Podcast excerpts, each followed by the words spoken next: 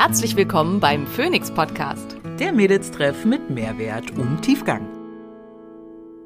Ich bin Dr. Simone Koch und hier, um außerhalb meiner ärztlichen Tätigkeit möglichst vielen Menschen Wissen zu Gesundheit und Wohlbefinden nahezubringen. Ich bin Maria Schalow und ich übersetze das Nerdige für den Normalo und bin meines Zeichens CEO der unqualifizierten Kommentare.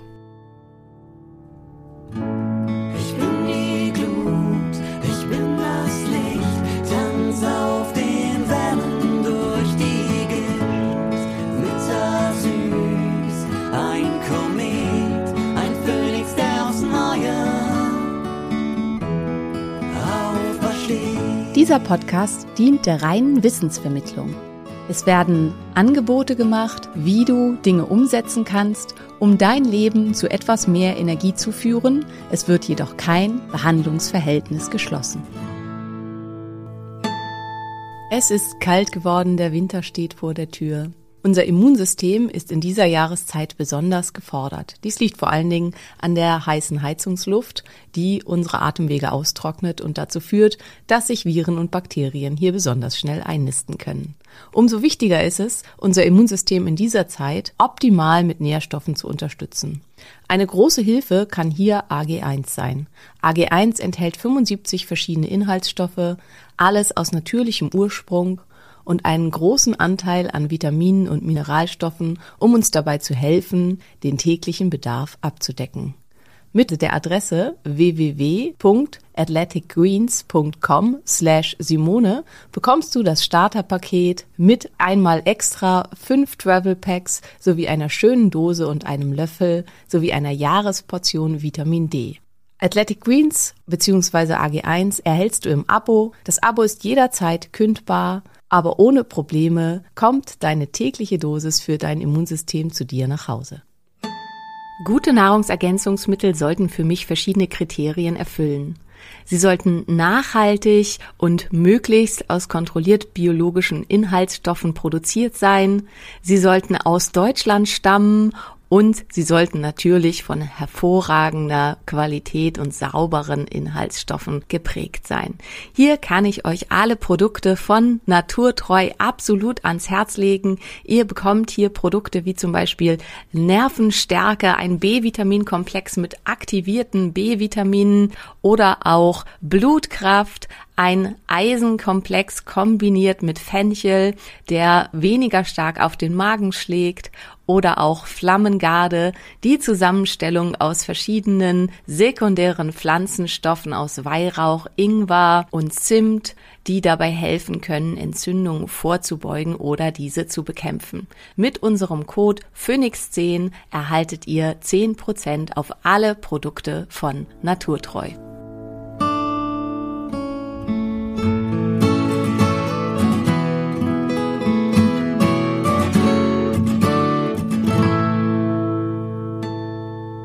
Hallo ihr Lieben und herzlich willkommen beim Phoenix Podcast. Äh, beim letzten Mal haben wir darüber geredet, wie kann man mit Hormonen behandeln, mit bioidentischen Hormonen. Und eine der häufigsten Fragen, die dann immer kommt, ist, ich möchte aber keine Hormone nehmen, aus welchen Gründen auch immer. Ich denke, wir haben beim letzten Mal umfassend geklärt, dass die Angst vor bioidentischen Hormonen vielfach unbegründet ist, wenn die Therapie vernünftig und gut durchgeführt wird. Aber nichtsdestotrotz gibt es einfach Menschen, und das ist halt auch total total okay, die keine Hormone nehmen möchten. Was kann ich machen mit nicht hormoneller Therapie? Was ist da möglich? Und was ich ganz, ganz wichtig auch finde, was ist da nicht möglich? Und welche Auswirkungen haben die? Und warum kann es sein in den Wechseljahren, dass ich trotz Östrogendominanz östrogenerge Stoffe nehme und so? Und all diese Dinge versuchen wir jetzt heute mal zu klären. Könnten wir dann vielleicht einsteigen direkt mit so, was ist denn überhaupt Östrogendominanz? Hatten wir das beim letzten Mal schon? Ich glaube, wir hatten das beim letzten Mal schon, aber ich kann das ja noch mal kurz zusammenfassen. Also weil das ist eine der häufigsten Dinge. Ähm, also fast alle Phytostoffe oder ein Großteil Phytostoffe hat in irgendeiner Form auch hormonelle Wirkung. Das ist so ähnlich wie mit den ja, Weichmachern und so. Da haben wir halt auch ganz viel Xenohormone Ganz viele Pflanzenstoffe haben in irgendeiner Weise hormonelle Wirkung. Das können Androsteroide sein und das können eben Stoffe sein, die Östrogen ähm, nachmachen so ein bisschen und es können halt auch sogenannte Progestine sein, also Stoffe, die eine progesteronartige Wirkung haben. Zum Beispiel Kaffee hat eine leicht östrogenerge Wirkung und das kann natürlich, wenn man irgendwie 14 Tassen Kaffee am Tag trinkt, auch zum Problem werden.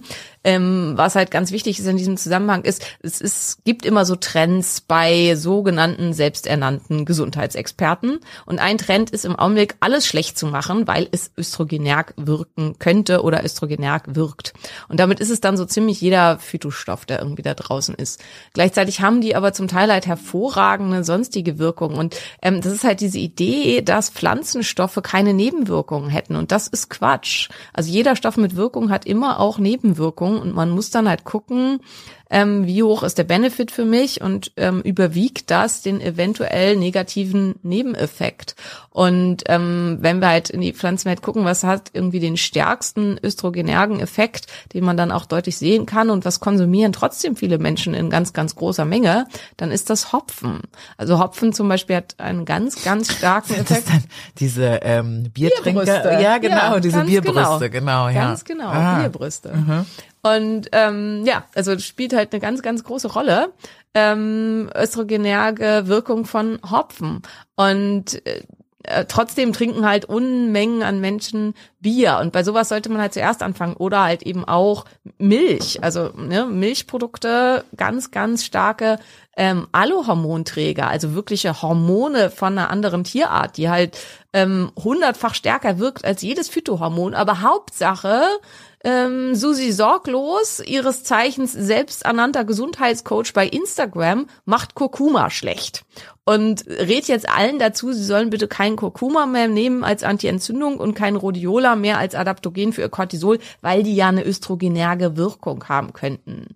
Liebe Susi, vielleicht rate den Leuten erstmal ihre 14 Tassen Kaffee am Tag wegzulassen aus verschiedenen Gründen, kein Bier mehr zu trinken und ähm, Gewicht abzunehmen, um äh, kein Östrogen mehr aus dem Gewicht zu haben. Und wenn all diese ganzen Punkte erreicht sind und dann immer noch eine krasse Östrogendominanz ist, Spoiler-Alarm, nie der Fall, ähm, dann kann man halt anfangen, den Leuten äh, sowas zu verbieten. Da das aber nie der Fall ist, macht es überhaupt keinen Sinn. Und das ist halt das typische wieder Verhältnis. Verhältnis spielt eine ganz, ganz große Rolle. Ich Hier. finde total gut, dass Susi das macht, weil dann wissen wir doch direkt, dass ich zu Susi nicht gehe. Ja, du weißt das. Vielleicht, hoffentlich, inzwischen. Ja. Aber ganz viele wissen es halt nicht. Ja, ja. Und machen Die wissen halt, das jetzt auch, dank, Ja. dank, dank unserem Beispiel. Aber ja. ganz viele schreiben mir dann halt 100 Nachrichten und schicken mir irgendwelche Reels äh, von Susi, dass ja Kurkuma voll schlecht ist. Und ähm, das ist ganz, ganz traurig, weil, also jetzt habe ich Kurkuma ausgewählt. Kurkuma hat viele positive Wirkungen, aber ist halt in vielen Sachen auch ähm, overrated.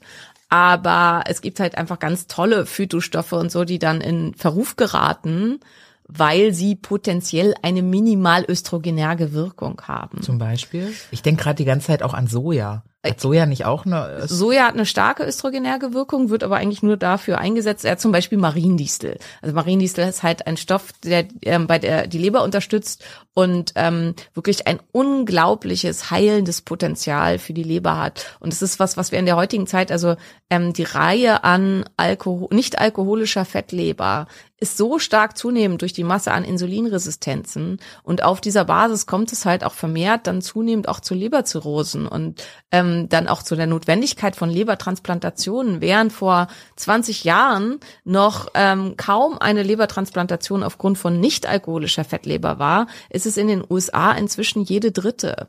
Und das ist halt was, wo wir, und wir haben mit Silimarin, also Silimarin ist der aktive Stoff in Mariendistel und Silimarin ist so potent, dass es so ziemlich das einzige ist, was man einsetzen kann, um eventuell zum Beispiel die Leber noch zu retten nach einer Knollenblätterpilzvergiftung. Ein Naturstoff aus der Mariendistel. Und diesen Stoff sich zu nehmen, und es ist halt immer, wenn ich was zu Silimarin poste, also ähm, zum ähm, ich glaube, Blüten, Blütenrein heißt es von Naturtreu. Das setze ich halt ganz viel ein bei Leberproblemen und ähm, zur Unterstützung der kommt und der verschiedenen Lebermechanismen und es funktioniert hervorragend. Also es funktioniert, um den Hormonabbau zu verbessern und das ist halt auch, dass dann ganz oft kommt, ja, aber es wirkt doch auch östrogenerg. Wie kann ich das da bei einer Östrogendominanz äh, nehmen? Es hat eine minimalste östrogenerge Wirkung. Tatsächlich gibt es Versuche an Mäusen, wo man halt geguckt hat, hat es irgendwelche Auswirkungen auf die Gebärmutter, auf das Endometrium und so weiter und war halt alles nah da. Und gleichzeitig unterstützt es aber den Östrogenabbau massiv, so dass man halt tatsächlich Störungen in den Östrogenmetaboliten damit wirklich komplett in den Griff kriegt. Und die neuen Leute nehmen sich aber diese Option, indem sie halt eben an so einen Kram glauben. Also dass halt Leute schreiben, ist gefährlich, weil ist östrogenär. Und es gibt halt ein paar größere Autoren da draußen, ähm, auch die keine medizinische Ausbildung haben, die halt sich irgendwie aus Gründen, die ich nicht nachvollziehen kann. Ich verstehe den, die Idee dahinter nicht. Ich weiß nicht, ob das ein grundsätzliches Dagegen ist, weil dagegen verkauft sich immer ziemlich gut, mhm. die in ganz großem Maße gegen Naturstoffe wettern. Also die halt alles, was irgendwie Naturstoff ist, schlecht machen wo ich immer mich immer frage, warum, was soll das? Aber und die halt ihre ihr eines Zauberprogramm verkaufen wollen, was dann halt irgendwie helfen soll. Ja, naja. Ohne Naturstoffe. Ohne Naturstoffe, ja. Ja, da musst du halt ihr Zaubermittel kaufen, wo keiner weiß, was da drin ist und was ähm, ganz geheim geheim ist. Äh, ja, aber das, äh, da könnt ihr euch schon drauf, drüber freuen. Red Flags für Therapeuten, das machen wir mal beim nächsten Mal. Und äh, ich bin der Einzige, der weiß, wie es geht und ich habe diesen ganz geheimen Zauberstoff, den aber nur ich kenne, gehört auf jeden Fall in die Kategorie die Red der Red Flag, Flag äh, Seite. ähm, jetzt ist es ja bei mir zum Beispiel ja auch gerade so, dass das Thema Leber nochmal ansteht. Da müssen wir dann vielleicht auch nochmal drüber reden, ne? Mit diesen Marien, was auch immer, Diesel-Ding. Äh, nichtsdestotrotz Östrogendominanz ist also ein Thema, was ja zugeschrieben wird. Genau, also wir reden ja über Wechseljahre. Insofern bringe ich jetzt mal nur die Östrogendominanz der Wechseljahre. Mhm. Und hier haben wir halt das Problem in den Wechseljahren, wir haben ja keinen Eisprung mehr, keine Ovulation mehr. Und dadurch haben wir halt nur noch ganz, ganz wenig Progesteron. Wir haben noch eine Restmenge Progesteron, die von der Nebennierenrinde das produziert du, wird. Stimmt, das hattest du erzählt. genau. Mal, ja. Ähm, aber das ist nur ganz, ganz wenig. Und dann habe ich halt mehr oder weniger Östrogen, je nachdem, wie viel Fettgewebe ich habe. Und das hier ist leider, also kann man einfach ist eine klare Korrelation. Desto dicker ich bin, desto mehr Östrogen produziere ich. Beziehungsweise desto mehr von den Androgenen werden dann auch wiederum von meiner Aromatase auch noch in Östrogen umgesetzt. Androgene, für diejenigen, die es wie ich auch nicht wussten, sind die männlichen Hormone. Ne? Exakt, genau. Ja, genau. Ähm, genau. Andros ist griechisch der Mann. Ah. Äh, jetzt bin ich raus. Ach so, genau. Und dann ist, und die, der nächste und wesentlich entscheidendere Punkt ist, was passiert dann mit diesem Östrogen? Weil, ähm, also der überwiegende Teil ist, wir haben ähm, ja zehn verschiedene Östrogene, vier können wir messen und von vieren wissen wir auch genau, wie die Wirkungen sind und so. Und die problematischsten im Abbau hier sind Estradiol und Estriol. Und die werden unter anderem, also die werden in der Leber abgebaut von verschiedenen Enzymen der Zypklasse und dann in letzter Instanz von der Katechol-O-Methyltransferase, das hatten wir schon ein paar Mal. Und wenn die halt eben, in, wenn die Zyps oder die Katechol-O-Methyltransferase in ihrer Funktion überfordert sind, dann kommt es zur Ausbildung sogenannter toxischer Metabolite. Und die sind der entscheidende Teil für die Östrogendominanz. Und das ist halt auch das Problem mit diesen Speicheltests. Also natürlich kam Kritik, dass ich gesagt habe, Speicheltests sind nicht so toll. Ist aber halt einfach so. Und natürlich gibt es, also es gibt es ganz tolle Heilpraktiker, die ihren Frauen auch helfen. Aber warum?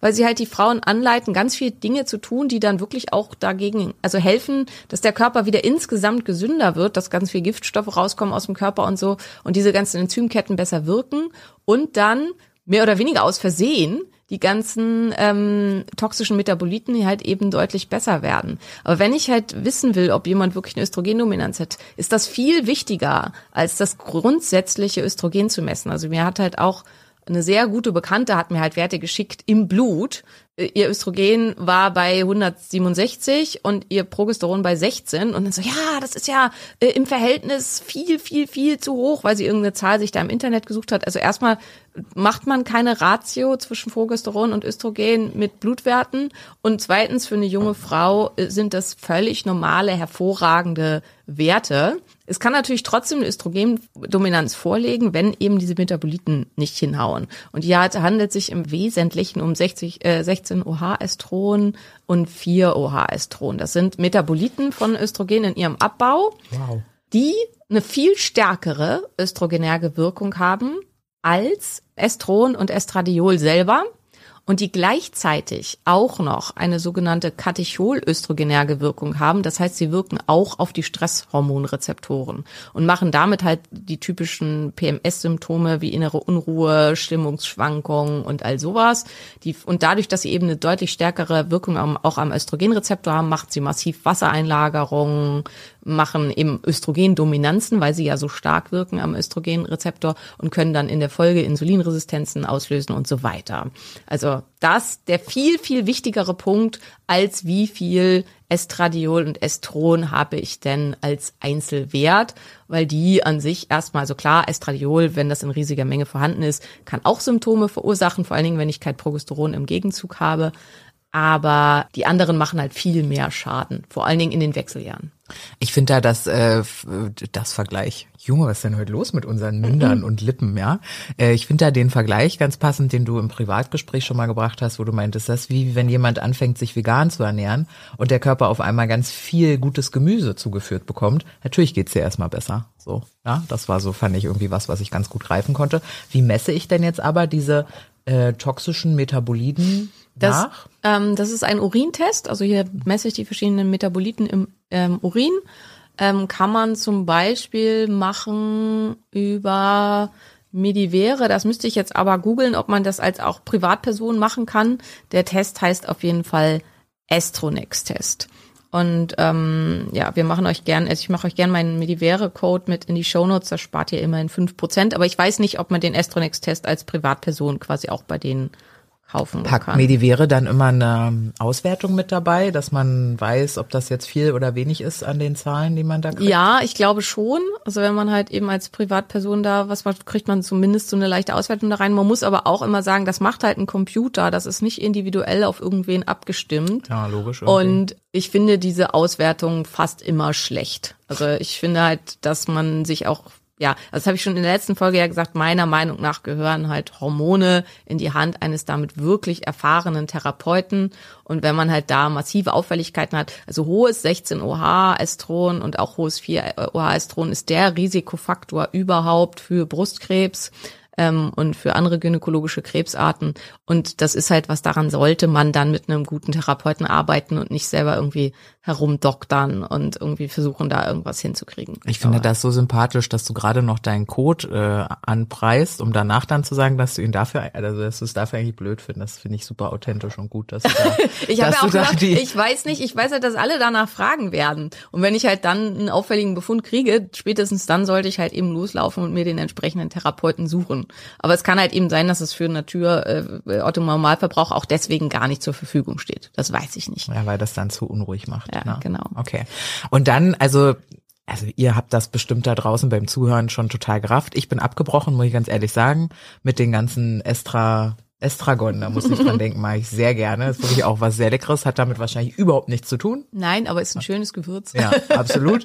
ähm, und äh, ja, überfordert mich an der Stelle dann tatsächlich auch schon so ein bisschen, das so nachzufragen. Aber okay, wir haben das verstanden. Östrogendominanz bedeutet halt in den Wechseljahren vor allem auch, es ist halt mehr Östrogen da als von allem anderen. Aber es gibt nicht nur ein Östrogen, habe ich übrigens auch gerade neu gelernt, sondern zehn. Ja.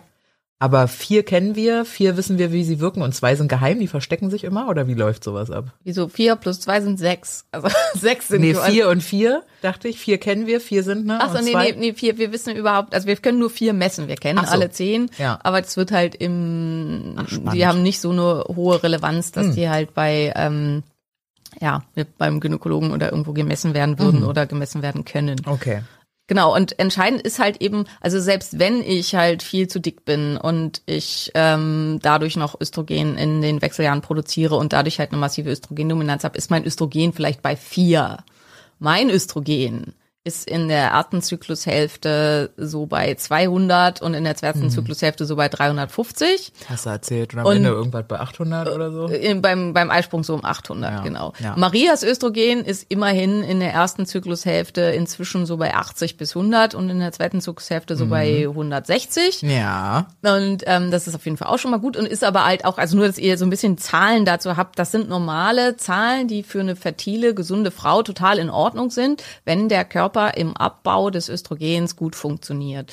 Und ähm, deswegen in den Wechseljahren eben diese starke Östrogendominanz kommt meistens dadurch zustande, dass wer jemand, der schon so viel Östrogen überhaupt noch produziert in den Wechseljahren und dadurch halt so eine hohe Östrogendominanz hat, meistens auch Probleme mit der Leber und mit dem Abbau der Östrogene hat und dann eben diese stark wirksamen Metaboliten hat, die wirken am Rezeptor ähm, 10 bis 15-fach stärker als das normale Estron und das normale Estradiol.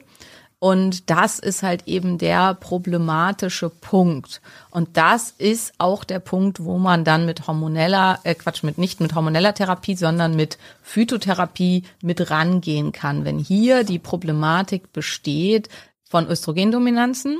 Und andersrum kann man halt eben bei jemandem, der einfach viel zu wenig Östrogen hat, also fast überhaupt kein Östrogen mehr hat, ähm, kann man da rangehen, indem man Östrogenagonisten ansetzt, Mhm. also ähm, Phytostoffe, die an den Östrogenrezeptor rangehen. Und da hat Maria jetzt schon das Soja genannt und das ist halt eben die ähm, typische Wirkung von Soja und deswegen ist halt auch so wichtig, wenn ich quasi als junge, ich jetzt ich bin nicht mehr jung und auch nur noch so mäßig Simone, fertil, Na komm. aber äh, mein Zyklus spinnt eh gerade total rum.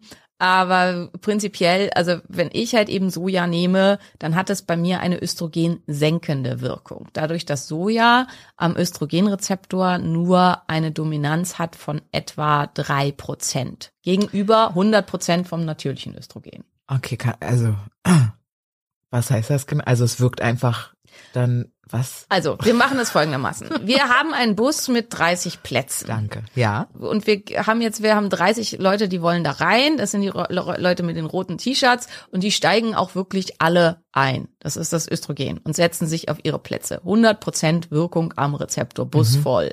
So. Jetzt haben wir äh, eine weitere Gruppe von 30 Leuten, die auch versucht, die anderen irgendwie wegzuschubsen und da irgendwie mit ranzukommen. Aber die finden die Plätze dann irgendwie doof. Und von den 30 setzen sich insgesamt nur und jetzt kommt wieder Mone und Mathe. Äh, das kann ich nicht ausrechnen, wie viel drei Prozent sind, aber so ungefähr eine Person, glaube Ja. ich. Also so in dem Dreh. Ist die setzt sich nachher wirklich auf ihren Platz und fährt mit dem Bus. Die anderen schubsen und drängeln aber und versuchen die anderen mit zu verdrängen, die da halt auch mitsitzen wollen. Und das ist halt das Problem, wenn ich ähm, Soja nehme als jüngerer Mensch, oder auch das Gute. Also wenn man halt hohe Östrogendominanzen hat, kann Soja hier auch ähm, therapeutisch eingesetzt werden, weil Soja eben eine geringere Wirkung am Östrogenrezeptor hat als natürliches Östrogen. Habe ich aber jemanden, der ähm, in den Wechseljahren ist und wo halt eben keine 30 Leute da mehr einsteigen wollen, sondern nur noch vier. Und ich bringe jetzt 30 Leute ins Spiel oder sagen wir mal, wir bringen jetzt, also weil wir wollen ja, dass ein paar mehr Plätze besetzt werden. Wir versuchen halt 100 Leute mit ins Spiel zu bringen, die da auch einsteigen sollen. Und davon setzen sich jetzt immerhin 10 dann sind halt immerhin mit dem, was an körpereigenem noch da ist, mit dem einen Platz, sind dann immerhin elf Plätze besetzt, wo vorher nur ein einziger Platz besetzt gewesen wäre. Und das ist halt das, was ähm, pflanzliche Östrogenagonisten tun.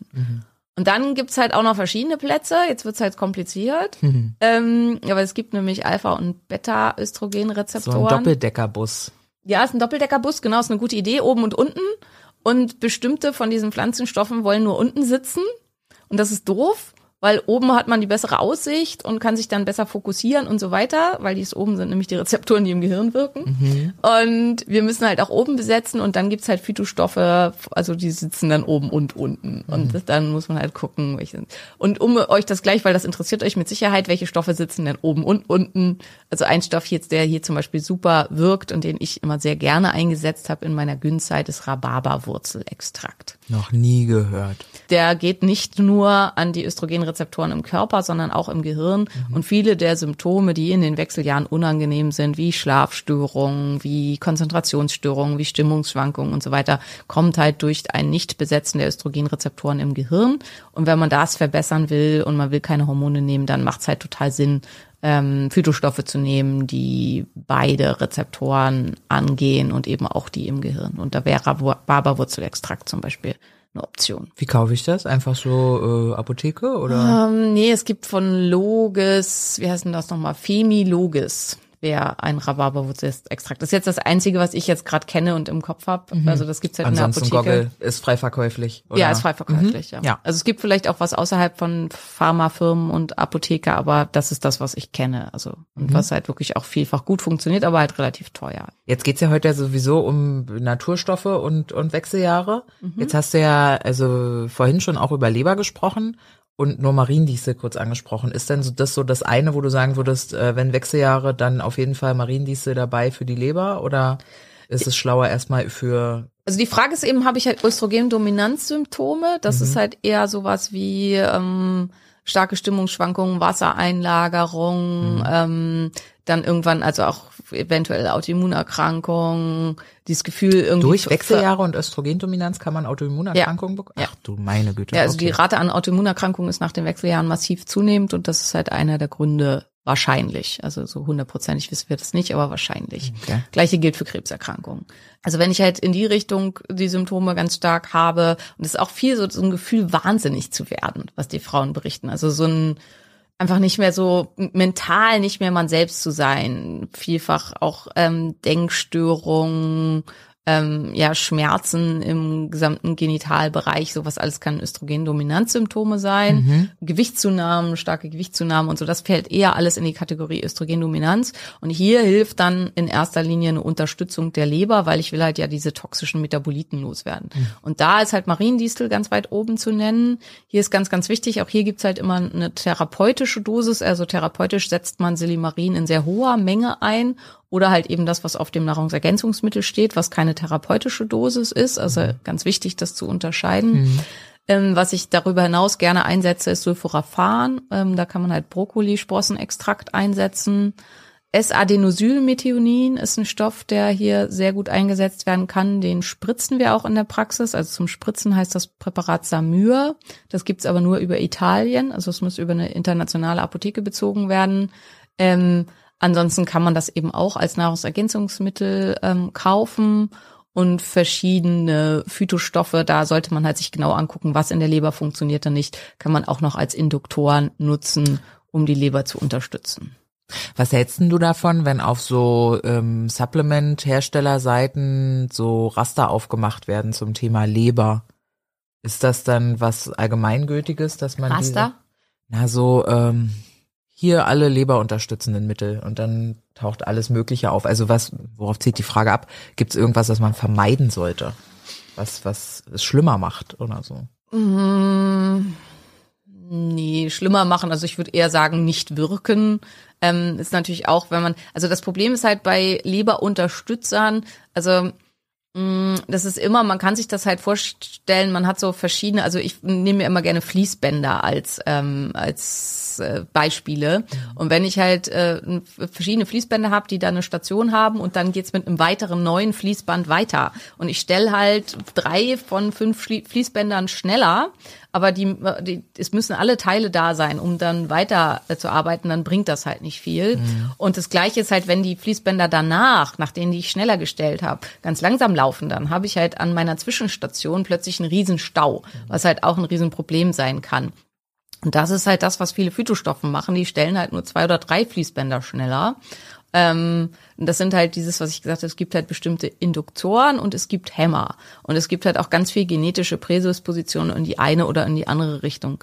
Und es gibt halt Stoffen, die einfach grundsätzlich die Leber in ihrer Funktion unterstützen, wie zum Beispiel Silimarin oder eben Sulforaphan oder so, also die an bestimmten Stellen da. Und dann gibt's halt Stoffe, die wirken spezifisch auf bestimmte Zyps, wie zum Beispiel Grapefruitextrakt oder Ah. ähm, äh, andere Stoffe noch. Grapefruit-Extrakt wird verordne ich ganz viel auch bei Insulinresistenzen. Das hat jetzt Genau. damit nichts zu tun. Deshalb kenne ich das. Ähm, das ist aber Grapefruit-Samenextrakt zu unterscheiden von Grapefruit-Extrakt. Wow, okay, Von doch der reinen. Grapefruit. Ja. Und die reine Grapefruit macht halt, äh, ist ein ganz starker Zypinduktor, weswegen man, wegen man, wenn man bestimmte Medikamente einnimmt, zum Beispiel keine Grapefruit essen darf. Und ähm, weil die das äh, an bestimmten Enzymen ähm, eine Abbauhemmung macht. Und das ist wirklich gravierend. Also ich habe ähm, an bestimmten Enzymen geforscht, an bestimmten Antikörpern. Ich, ich sage jetzt so oft viel M, weil ich versuche, das so zu erklären, dass ihr das versteht. Äh, Und ähm, na, auf jeden Fall, wenn die, ich hatte mal einen Fall, da hat eine nur so ein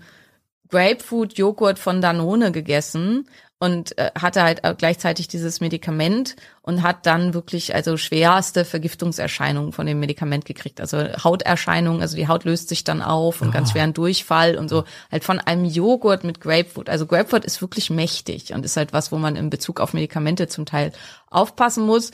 Wer jetzt alles Panik kriegt, weil er irgendwelche Medikamente nimmt, wenn ihr ein Medikament nehmt, was ein Problem mit Grapefruit hat, hat euer Arzt euch das ziemlich sicher gesagt, weil das ist was, was wo, was man ganz, ganz früh lernt und wo ganz viel Panik gemacht wird in der Medizinwelt, zum Teil halt eben zu Recht. Also wenn dir keine Wechselwirkung zu deinem Medikament äh, bekannt ist, dann musst du dir wahrscheinlich da auch keine Sorgen drüber machen. Das ist halt auch, weil ganz oft bei Insta, wenn ich dann halt die Wechselwirkung nicht dazu nenne oder so, also man hat halt auch eine gewisse Eigenverantwortung. Also wenn du Medikamente nimmst und du überlegst, irgendeinen Phytostoff dazu zu nehmen, es gibt so viel Wechselwirkung. Ich kann nicht immer für jedes eventuell einen Phytostoff, außer es ist halt was ganz gravierendes, jede mögliche Wechselwirkung mit anbringen.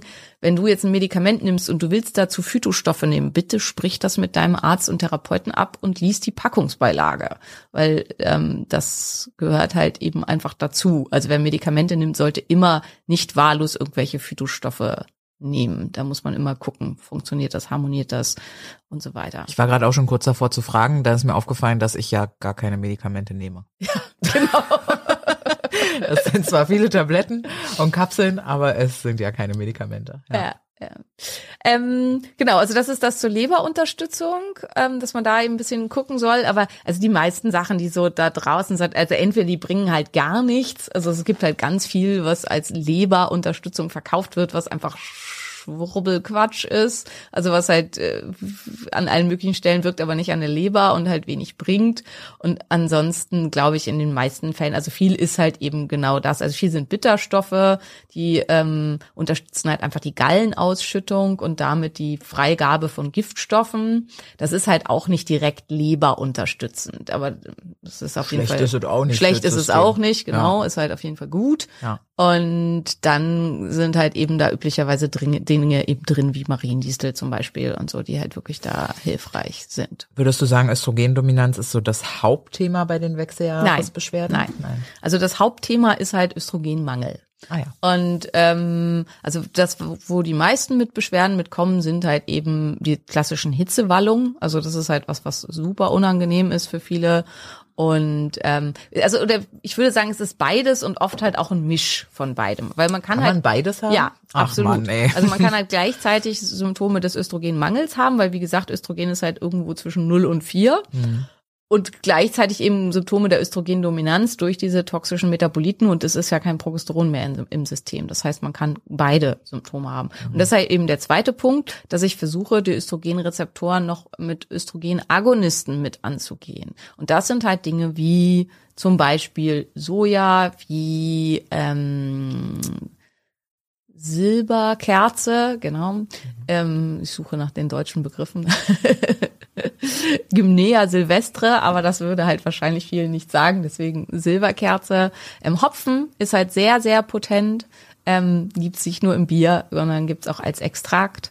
Ähm, was sind noch so typische Stoffe, die da ähm, Leinen äh, tatsächlich auch sehr potenter äh, Leinen? Ja, also Leinsaat und da also die Lig Lignane aus der Leinsaat kann man auch als Nahrungsergänzungsmittel kaufen. Also das sind halt Safran hat eine Wirkung, leichte Wirkung am Östrogenrezeptor, vor allen Dingen aber auch an den Androgen ähm. Also da gibt's ganz viele unterschiedliche Stoffe, die ich hier einsetzen kann. Ich setze gerne ein Silberkerze und Hopfen. Ähm, mit Soja arbeite ich so gut wie gar nicht, weil Soja eben andere Probleme verursachen kann, vor allen Dingen bei Schilddrüsenpatienten. Und da ja ein Großteil meiner Patienten Schilddrüsenpatienten ist, arbeite ich ganz wenig mit Soja. Und wie gesagt, super gut finde ich Rhabarberwurzelextrakt. Also das ist was, was, äh, wo ich sehr gute Erfahrungen mitgemacht habe. Ich kann mir vorstellen, dass jetzt so bei äh, Minute 31, die wir reden, viele sich dachten, aha, Soja ist jetzt auf, mhm, aha. Und dann war es wichtig, dass du das jetzt nochmal dazu gesagt hast, weil dann jetzt auch nochmal klar ist, ah ja, für mich dann vielleicht doch nicht, ja, oder für diejenigen von euch, die. Ja, Soja hat ja verschiedene und also die, sagen wir, die größte Soja verkaufende Marke, ähm, der hat halt das Problem, dass das halt auch, das ist halt weder Bio, noch ist das nicht genmanipulierter Soja und so weiter. Also das ist halt auch einfach ein ganz großes Problem bei Soja. Es ist halt schwierig, überhaupt guten Soja in irgendeiner Form zu kriegen. Es ist ein billiges Massenprodukt. Soja hat ganz, ganz starke Lektine, die halt den Darm schädigen können, wenn das nicht voll traditionell durchfermentiert ist, wie es halt im Sojasauce und bestimmten Tofu und Natto-Saaten und so weiter ist. Und die ganzen Sojaprodukte, die wir halt in Europa verkaufen, also dieser ganze Vegan-Kram, das ist das halt alles nicht. Nichts davon ist in irgendeiner Weise traditionell fermentiert. Ja. Und das ist für den Darm, sorry, einfach eine Katastrophe. Also es gibt halt einfach ganz viele Leute und also ich kenne allein schon, also unter Hochleistungssportlern zehn Beispiele, die alle, nachdem sie den Veganismus aufgegeben haben, erstmal zehn Kilo zugenommen haben. Zehn Kilo, die sie zunehmen wollten, weil sie halt vorher die ganze Zeit mit krassem Untergewicht gestruggelt haben, weil der Darm einfach so im Arsch war durch die ganzen Lektine, die halt da in großer Menge aufgenommen wurden, dass sie halt keine Nährstoffe mehr aufnehmen konnten. Nicht in ausreichender Menge für das, was sie getan haben. Ne? Ja. Hochleistungssportler, ganz wichtig, das hier mit einzubringen. Ja. Aber ähm, also deswegen Soja einfach kein Stoff, den ich besonders gut finde. Außer halt eben, also wie gesagt, eine gute traditionell hergestellte Sojasauce, Natto, Miso, Tofu, wenn man es gut verträgt. Alles Sachen, die in Ordnung sind. Aus dem Bioladen und äh, Aus oder- Europa nach Möglichkeit, genau, Ja. weil er wird halt auch unter ganz menschenunwürdigen Bedingungen gezogen. Ähm, und wenn man halt europäischen Soja kauft, dann hat man das halt nicht. Also kommen ganz viele Sachen mit ins Spiel, warum Soja problematisch sein kann. Und halt eben diese Sojaschnetzel und so weiter Geschichten, ja, es ist einfach Mist. Sojamilch, Sojajoghurt und so weiter. Also, Und dann würde jetzt halt wieder einige sagen, na ja, der Joghurt, der ist dann ja fermentiert. Ja, aber nicht ausreichend, um die wirklich brutalen Lektine des Sojas loszuwerden, die halt problematisch sind. Und diese Sojalektine können dann halt auch wieder, also die haben halt einen Teil mit dieser hormonellen Wirkung und können dann halt da noch wieder andere Probleme verursachen. Also ja, deswegen Soja schwierig, deswegen arbeite ich lieber mit anderen Stoffen als mit Soja. Aber tatsächlich ist die Datenlage so, dass bei einer Kre Brustkrebsneigung, wenn man halt ähm, dann Soja gibt, dass das tatsächlich wohl besser wird. Also insofern, also Soja hat eine Bewandtnis hier, aber ich finde, es gibt Besseres als Soja. Ja, aber auch schön, dass wir nochmal kurz drüber gesprochen haben, wie man ihn denn, also worauf man denn achten sollte, wenn man ihn konsumieren möchte. Ne? Ja. Ähm, sind wir damit dann irgendwie schon durch, was so die Systeme angeht? Oder? Na, das sind halt jetzt so die, die Beschwerden, also quasi ich habe überhaupt keine Hormone mehr. Also das wird ja auch noch mit in Wechseljahre gepackt, aber eigentlich sind ist der hat der Wechsel halt schon stattgefunden, ne? Der Eierstock arbeitet halt nicht mehr und ich habe halt noch Hormone aus dem Fettgewebe oder eben nicht und ähm, habe die entsprechenden Symptome. Ganz, ganz wichtig ist hier, das hatten wir schon in der letzten Folge gesagt, man erreicht eigentlich immer maximal eine Symptomverbesserung. Ich krieg den Eierstock nicht mehr in Gange und wie gesagt, also von den ähm, Leuten, die ich da halt ins Rennen bringen, wollen sich halt maximal drei Leute hinsetzen ähm, pro normaler Menge sozusagen, wo ich sonst eine 100% Belegung hätte. Die Zahlen stimmen alle nicht, ne? Ich bin nicht gut mit Mathe und Prozenten. Ja, aber wir haben, wir haben das gebraucht, um das Bild zu verstehen. Genau, und das Insofern. Bild, nimmt es nur als Bild. Und wenn wir, wenn wir da aber ähm, mit bioidentischen Hormonen arbeiten würden, wäre der Bus dann voll. Dann wäre der? Bus voll, ja. Also das ist halt, die, das sind halt die 100 Prozent. Also davon setzen sich halt die 100 Prozent. Also das ist halt eben was völlig anderes. Und das muss man sich halt eben klar machen. Und deswegen ist halt da die Frage, die man sich eben stellen muss. Und es ist halt total okay, wenn man sagt, ich will keine Hormone, aber dann darf man halt keine hundertprozentige Symptomverbesserung erwarten. Was sind denn Argumente, warum ich keine Hormone will?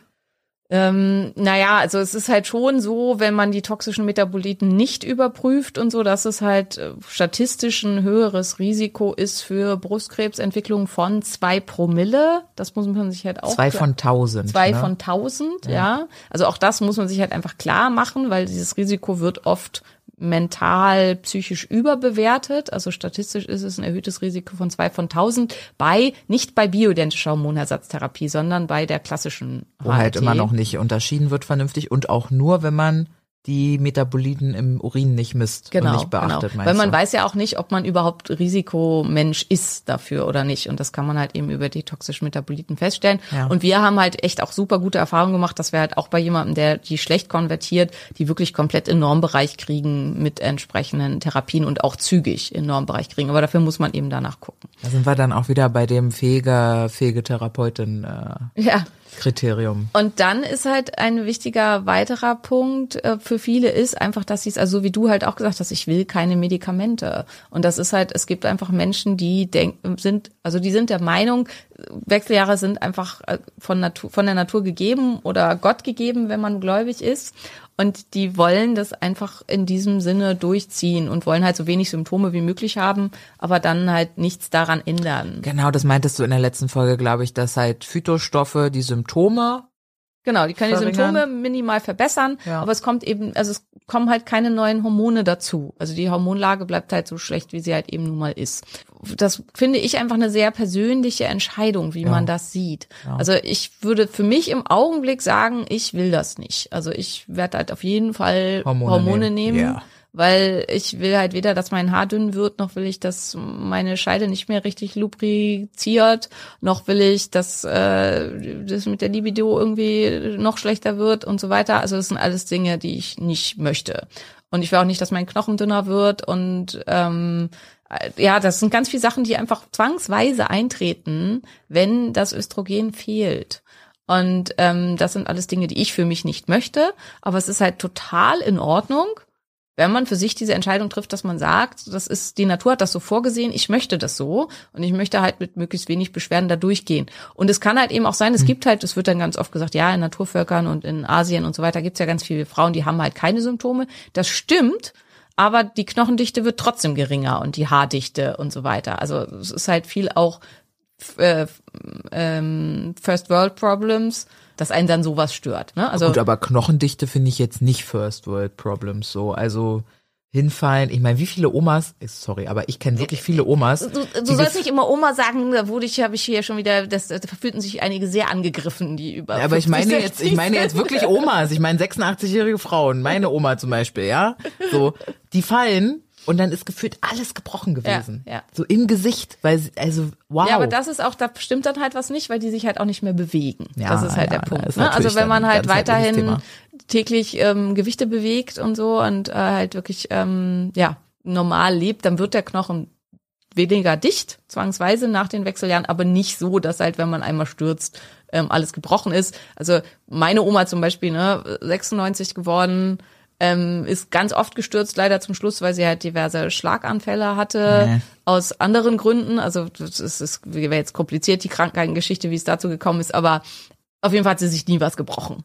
Nie. Warum? Weil meine Oma ultra hart gearbeitet hat, bis sie halt irgendwann ins Altenheim gekommen ist. Jeden Tag. Die hat alles alleine hin und her geschleppt und auch wirklich auch riesige Gewichte bewegt und so. Und die hatte, glaube ich, einfach zum Schluss echt eine gute Knochendichte. Also, und die hat, ist wirklich zum Teil so schwer gefallen, dass alles grün und blau war an ihr und keine Ahnung. Aber die hat sich nie irgendwas gebrochen. Wirklich nie. Also kein Arm, keine Hand, kein Fuß, kein und schon gar kein Oberschenkelhals oder so. ja, also, ja, genau, so eine Geschichten. Ja, also da- das spielt natürlich, äh, also du hast halt recht, das ist ein Riesenproblem, aber ähm, es muss halt eben nicht so ausgiebig werden, dass es halt zu so schweren Knochenbrüchen führt, aber die Knochendichte wird halt auf jeden Fall geringer. Und mit First World Problems meinte ich halt vor allen Dingen dieses, Haare die so, Haare ja. werden Ja, weniger, ja, ja. man kriegt halt Falten, Ja. ähm, die Haut äh, durch Feuchtung wird geringer und das sind alles so Dinge, ähm, wo ich halt auch total okay finde, wenn man sagt, es stört mich, aber die einen eben gesundheitlich jetzt nicht unbedingt einschränken.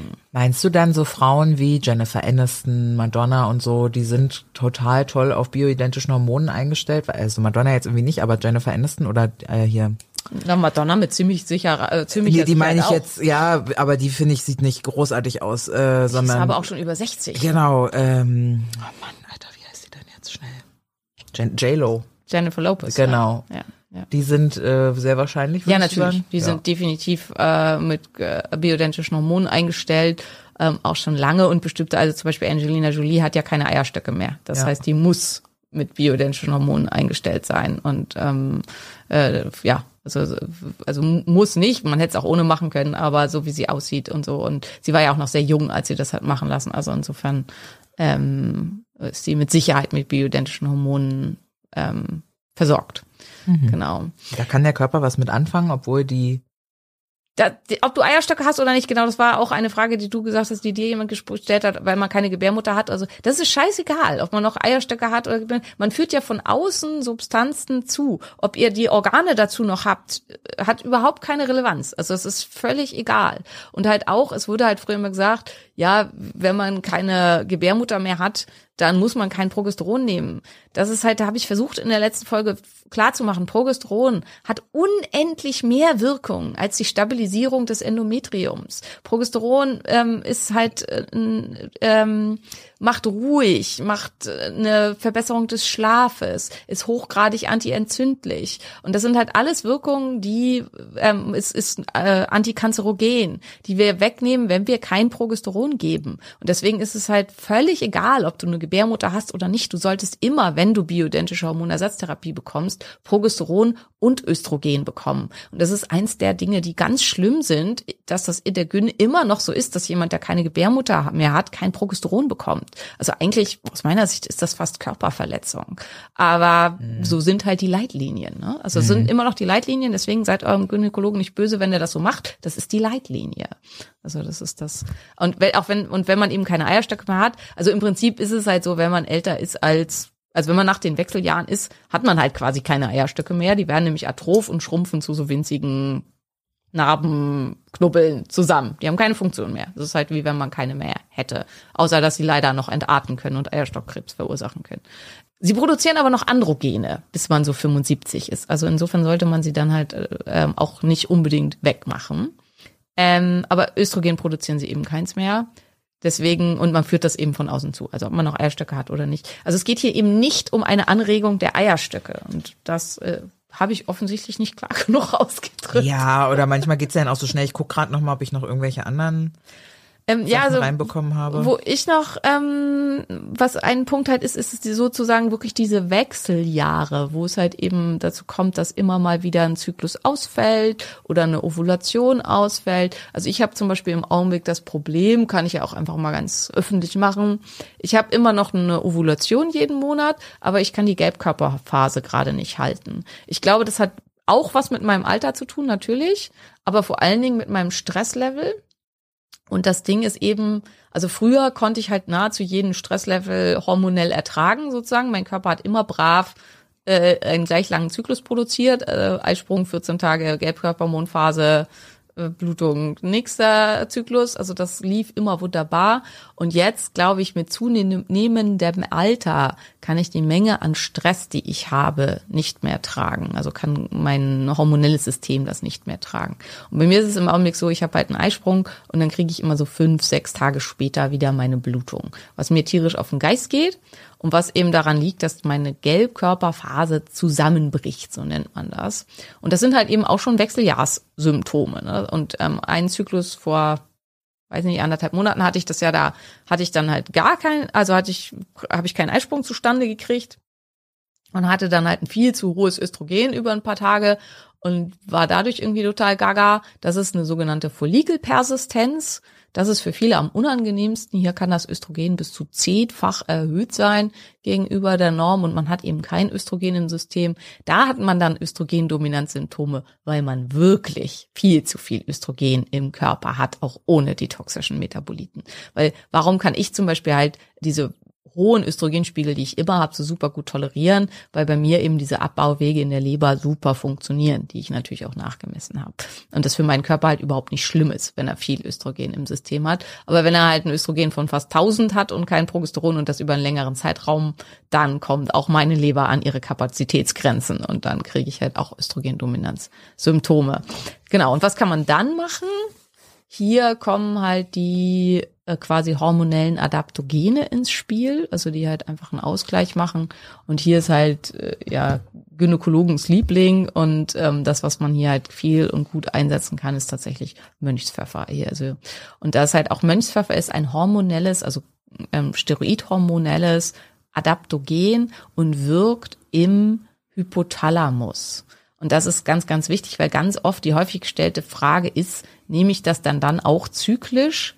Weil es ist ja für die Gelbkörperhormonphase. Nein, weil ich unterstütze den ganzen Zyklus über das FSH und LH, also die Hormone, die dann am Ende von der Hypophyse ausgeschüttet werden, dass die in der, dem richtigen Rhythmus und der richtigen Menge ausgeschüttet werden. Und das läuft vom Hypothalamus aus. Und wie genau das funktioniert, also es ist dann eine Wirkung auf die Gonadotropin-Releasing-Hormone. Ich weiß nicht, wie ich das schlauer beschreiben kann, so dass man das versteht. Also es Klingt sind halt, schon sehr schlau, du meinst einfacher. ja, also ist schlau, schlauer im Sinne von, dass es mehr Leute verstehen. Also wir haben halt drei Instanzen und ich beschreibe das halt immer gerne. Wir haben halt den Chefchef, Mhm. also quasi den CEO. Das ist halt der Hypothalamus. Dann haben wir den Abteilungsleiter, das ist die Hypophyse. Und dann haben wir die ausführenden Organe. Mhm. Und das ist halt in diesem Fall jetzt dann der Eierstock.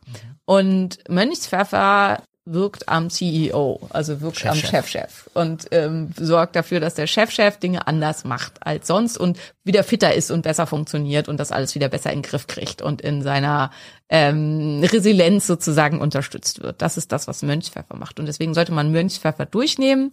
Und hier halt ganz, ganz wichtig, habe ich schon ein paar Mal erzählt, Studien zu Mönchspfeffer wurden durchgeführt, die halt eine hervorragende Wirkung gezeigt haben mit 40 Milligramm. Das übliche in deutschen Apotheken verkaufte Präparat hat vier Milligramm. Das heißt, ich müsste am Tag hiervon zehn Stück nehmen, um auf die Menge zu kommen, die in Studien für ein vernünftiges Ergebnis verwendet wurden. Ähm, Hier auch wieder, warum ist das so? Weil das halt frei verkäuflich in der Apotheke als Nahrungsergänzungsmittel zu erwerben ist, nicht als Medikament. Das Frauenstärke von Naturtreu hat immerhin, glaube ich, aber pro drei Kapseln oder pro zwei Kapseln oder so zehn Milligramm. Also pro Kapsel ist es halt auch weniger. Guckt bitte rein, wie viel genau, das weiß ich jetzt aus dem Kopf gerade nicht. Ähm, therapeutische Empfehlung wären eben 40 Milligramm. Manche Frauen haben auch eine deutliche Verbesserung mit 20 Milligramm. Aber das, was ich hier sage, sind keine therapeutischen Empfehlungen. Wie, es entsteht durch diesen Podcast kein Arzt-Patienten-Verhältnis. Wenn ihr sowas machen wollt, bitte sprecht das mit eurem behandelnden Arzt ab. Genau. Ja, also das wäre so eins in der Richtung. Und dann gibt es noch, und das ist halt auch was, was man einsetzen kann bei PCOS und solchen Geschichten. Dann kann man noch Inositol einsetzen. Also vor allen Dingen, wenn ich Probleme habe, ähm, die auch mit äh, Insulinresistenzen zu tun haben, kann Inositol hilfreich sein und Myoinositol. Hier zwei bis drei Gramm. Ist auch, glaube ich, ein bisschen drin mit im Frauenstärker, weiß ich gerade aber nicht aus dem Kopf. Ja, ja, ja. ja. Ähm, Ein Gramm pro sechs Kapseln. Ah ja, sehr gut. Also das ist äh, deswegen da auch eine sehr schöne Kombination. Ähm, und dann kann man noch einsetzen, dann gibt's noch die, die zu viel Prolaktin ausschütten. Prolaktin wird vor allen Dingen ausgeschüttet bei viel Stress und soll einfach eine Beruhigung des Systems machen. Wird übrigens auch, Prolaktin ist auch eins der Stoffe, die in größerer Menge ausgeschüttet wird nach einem Orgasmus. Und ähm, was mit dazu zu tun hat, dass manche Menschen dann so müde werden nach einem Orgasmus. Und also Prolaktin hat einfach eine beruhigende Wirkung fürs System und der Körper bei sehr, sehr viel Stress versucht der Körper sich mit Prolaktin ähm, zu behelfen. Prolaktin hemmt aber den Eierstock. Und hier kann man entgegenwirken, indem man, also der Gegenspieler von Prolaktin ist Dopamin. Und hier kann man sich mit einem Dopaminagonisten behelfen, zum Beispiel aus der Mucuna D äh, Mucuna D. Wichtig ist hier, da das ein Dopaminagonist ist, kann der tatsächlich Crashes verursachen. Also wer das nimmt, kann halt merken, ah, gut, gut, gut, schlecht, gut, gut, gut, schlecht. Und deswegen muss man immer so ein bisschen, also ich empfehle nicht so gerne Mucuna D, weil ähm, es halt gerade Menschen, die eh emotional instabil sind, kann es eventuell noch mehr Instabilität geben. Ähm, ja, also das waren irgendwie die Sachen, die ich da noch nennen wollte. Jetzt habt ihr ganz viel Phytotherapie gekriegt. Und natürlich gibt es weitere Stoffe. Wir haben hier niemals den Anspruch auf Vollständigkeit.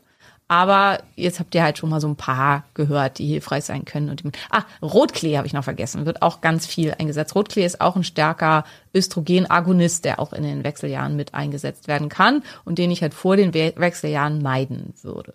Hier ging's jetzt aber ja nicht nur, also schon um Wechseljahre, aber wer jetzt Östrogen, so habe ich es verstanden, Östrogendominanz-Thema hat, kann auch Myo Kann auch Myoinositol und Mönchspfeffer und ähm, Mariendistel und ähm, Brokkoli-Sprossenextrakt und so nehmen. Geht ja. auch, genau. Ja, ja, okay. Mhm. Aber also Folgenthema war ja quasi Phytotherapie wieder Wechseljahre. Ja. Ja. Ja. Schön. Gut.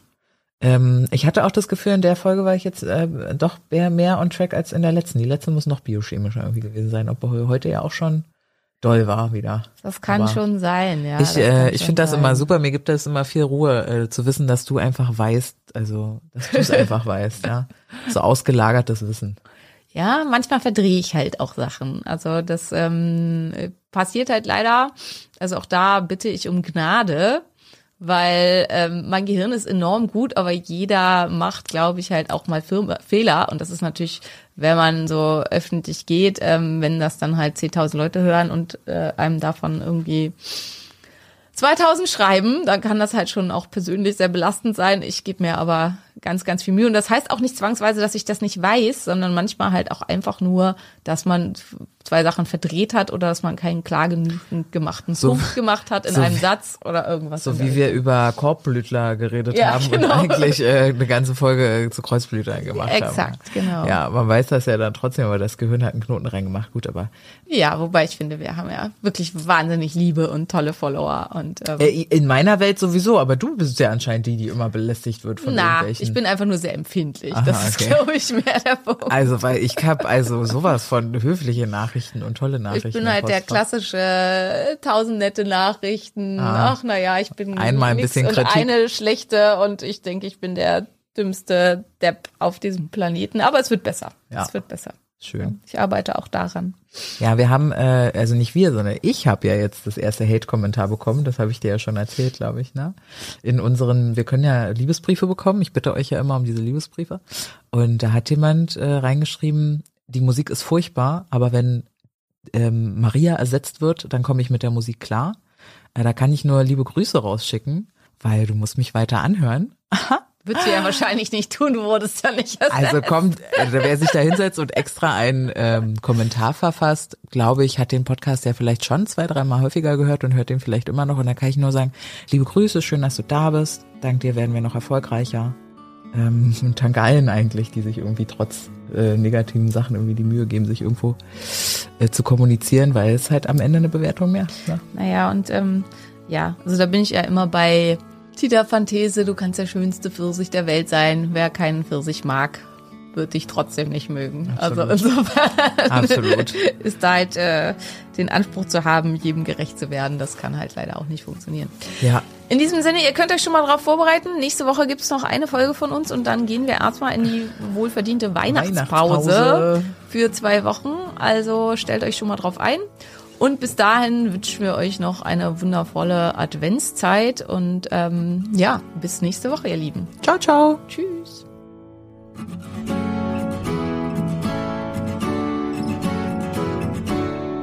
Das war der Phoenix Podcast. Vielen Dank, dass du zugehört hast und ich hoffe, du bist auch nächste Woche wieder mit dabei.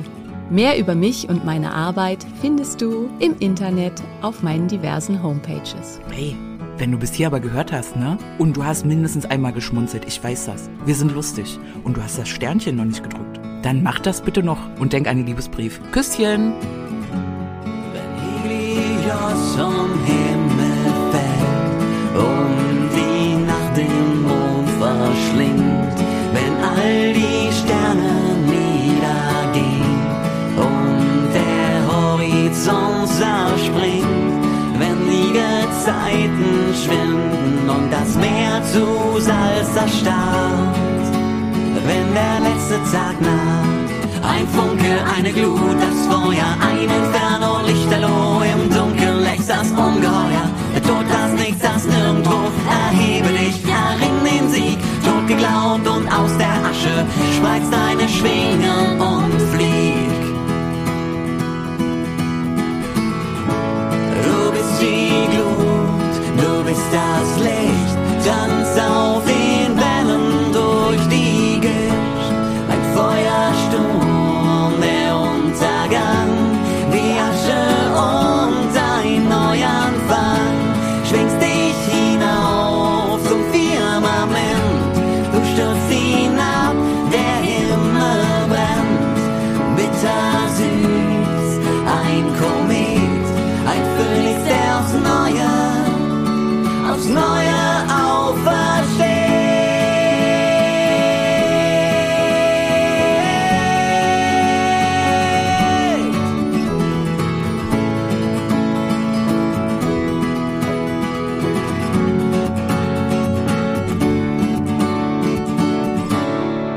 Titelmusik bzw. Abspannmusik hat dir gefallen?